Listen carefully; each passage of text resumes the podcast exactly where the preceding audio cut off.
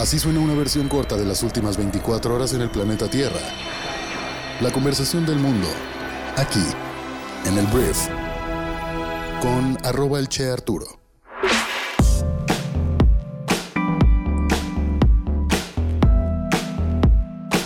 Muy buenos días, bienvenidas, bienvenidos a esto que es el brief para este miércoles 5 de octubre. Yo soy Arturo Salazar, tu anfitrión y uno de los fundadores de Briefy, la plataforma de microaprendizaje para líderes de negocios.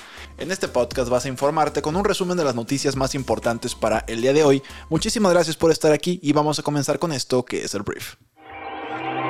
Arranquemos hablando de Andrés Manuel López Obrador, el presidente de México, porque a pesar de las pruebas documentales y de análisis forenses a los teléfonos que fueron infectados, el presidente Andrés Manuel López Obrador ayer negó que exista espionaje a periodistas o activistas desde la Secretaría de la Defensa Nacional. Afirmó que sus adversarios buscan equipararlo con los gobiernos anteriores y acusó que sus rivales quieren un escándalo para atacar a su administración.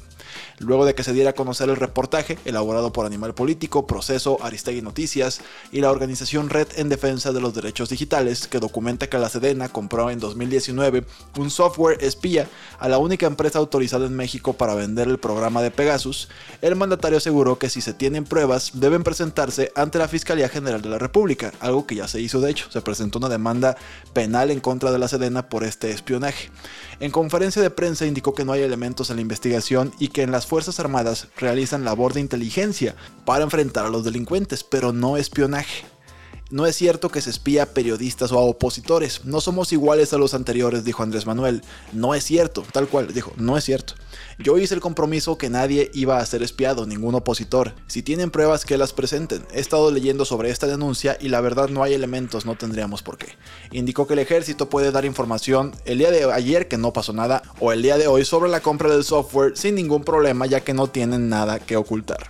Originalmente se hablaba de tres personas espiadas, pero ayer el diario español El País ya habló de que hay diputados, senadores de oposición que también fueron espiados presuntamente.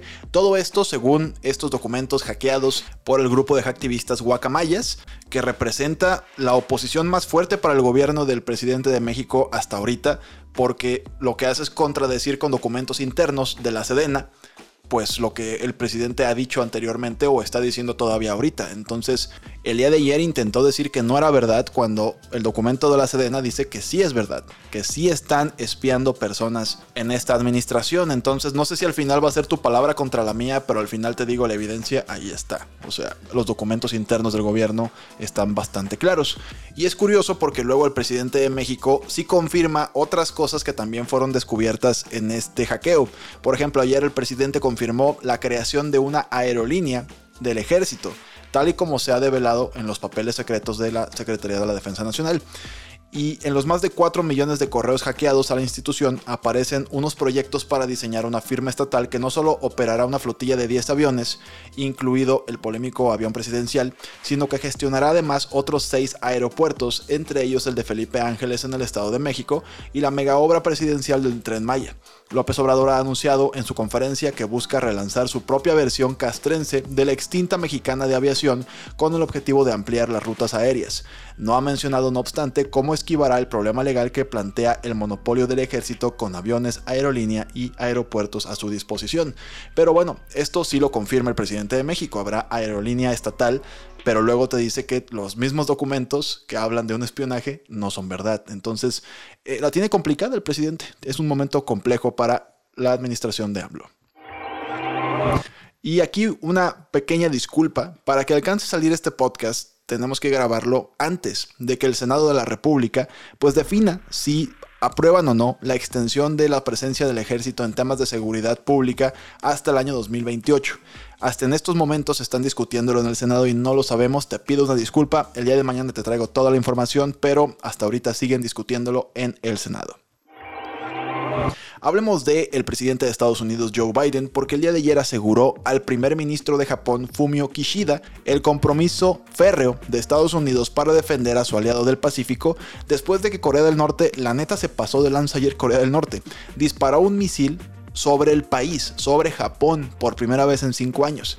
Normalmente los manda al mar. Es como, ok, no está padre, pero es al mar. Este misil voló por arriba de Japón. Hubo un desastre, o sea, alarmas, gente pidiéndoles que fueran bajo tierra, algo muy feo. La prueba representó el arma de mayor alcance disparada por Corea del Norte desde mayo y se remonta al otoño de 2017 cuando el régimen de Kim desató su mayor descarga de cohetes de largo alcance y detonó una bomba nuclear. Ayer de hecho Estados Unidos y Corea del Sur hicieron ejercicios lanzando también cohetes ahí al mar como pues nada más provocando a Corea del Norte y esto se puso también complicado en aquella parte del mundo, entonces no se espera que sume ni que escale, pero siempre preocupa que estas personas jueguen con la estabilidad global con esto de las armas nucleares. Hablemos ahora de Rusia porque, según una investigación, muchos más rusos han huido al extranjero de los que se han alistado al ejército desde que Vladimir Putin anunció una movilización para reforzar su vacilante guerra contra Ucrania. Funcionarios rusos dijeron que más de 200.000 personas han sido reclutadas, pero eso coincide con un número similar que huyó solo al vecino Kazajstán, además de los casi 69.000 que se informó que cruzaron a Georgia, pues sumando más de los que están huyendo que los que quieren pelear por Rusia. Sobre el terreno en Ucrania, según los informes, las fuerzas de Kiev han logrado avances sustanciales en las últimas 24 horas alrededor de Liman, en el noreste, que recientemente recuperaron, y en la región de Kherson, en el sur. Entonces, pues Putin y Rusia están perdiendo la guerra, realmente están perdiendo esta guerra. Hablemos ahora del señor Elon Musk, porque después de meses de tratar de retractarse y solo unos días antes de un juicio para su reversión, Elon ahora dice que está dispuesto a comprar Twitter después de todo y a 54.2 dólares por acción que era su precio original. Es otro giro inesperado de los acontecimientos en una de las adquisiciones más polémicas de los últimos tiempos. Desde abril, el cofundador de Tesla se ha mostrado reacio, no ha querido pagar y cumplir su acuerdo de 44 mil millones de dólares por la plataforma de redes sociales, su directiva y argumentando que Twitter no fue honesto sobre las cuentas de bots. Musk se retiró oficialmente en julio del acuerdo, lo que provocó una demanda por parte de Twitter. Su propuesta de igualar los términos iniciales significa que Twitter, que de hecho ya aprobó esta oferta, nuevamente se enfrenta a un futuro en el que la persona más rica del mundo, un hombre que ayer tuiteó que comprar Twitter era el primer paso para una plataforma llamada X, como que ya Elon está pensando en una plataforma que conjunte todo, no lo sé, no sé qué va a ser, pero bueno, se va a aprobar ya esto y al parecer Elon Musk es el flamante nuevo propietario de Twitter. Hablemos de McDonald's porque la cadena más grande de hamburguesas del mundo ayer anunció el lanzamiento de su primera cajita feliz o la Happy Meal con juguetes para adultos. La compañía ha llegado a un acuerdo con Cactus Plant Flea Market, una marca de moda en auge para lanzar la Cactus Plant Flea Market Box y es como un menú infantil, solo que de tamaño adulto, entonces adiós a la idea de pedirlo para comer menos. La cosa es que la caja viene con cuatro mascotas diferentes, dos de ellas son versiones estilizadas de Birdie y Hamburger, dos personajes clásicos de McDonald's, y las otras dos son dos personajes de la marca de ropa. La promoción estará disponible en Estados Unidos entre el 3 y el 30 de octubre por si andas por allá cómprate una cajita feliz para adultos. Hablemos de los premios Nobel que ayer dieron a conocer el, o bueno, los ganadores del Premio Nobel de Física 2022, otorgado a tres científicos cuyo trabajo ha hecho avanzar el campo de la mecánica cuántica. El francés Alain Aspect, el estadounidense John Closer y el austriaco Anton Sellinger compartirán el prestigioso premio por sus experimentos con fotones entrelazados, estableciendo la violación de las desigualdades de Bell y siendo pioneros en la ciencia de la información cuántica. Hablemos del señor Kevin Spacey, el actor, que se presentará en el Tribunal Federal de Nueva York este jueves con motivo a un juicio que enfrentará por una demanda de agresión sexual que salió a la luz en el movimiento Me Too. Según información del portal Variety, Kevin Spacey será juzgado por la demanda que el actor Anthony Rapp interpuso por una agresión sexual que la estrella de House of Cards le había realizado cuando era un adolescente. De acuerdo con la información, el también productor fue acusado de agresiones sexuales durante una fiesta y que ocurrieron contra Anthony Rapp. La demanda de Rapp argumentó que los delitos sucedieron cuando él tenía solo 14 años, en ese entonces Spacey tenía una edad entre los 26 y los 27 años. Hablemos de dinosaurios, porque un grupo de científicos afirma que el asteroide que los mató a los dinosaurios generó un tsunami con olas de hasta 4 kilómetros. Este equipo está modelando las consecuencias del impacto del asteroide que condenó a los dinosaurios hace 66 millones de años y afirman que la colisión también creó este tsunami global que devastó las costas desde América del Norte hasta Nueva Zelanda. Los investigadores estudiaron sedimentos antiguos de más de 100 yacimientos en todo el mundo para ver cómo las olas extremas resultantes del impacto pueden haber alterado el registro geológico. Su trabajo se presentó en una reunión de la Unión Geofísica Americana en 2018 y se publica esta semana en la revista AUU Advances.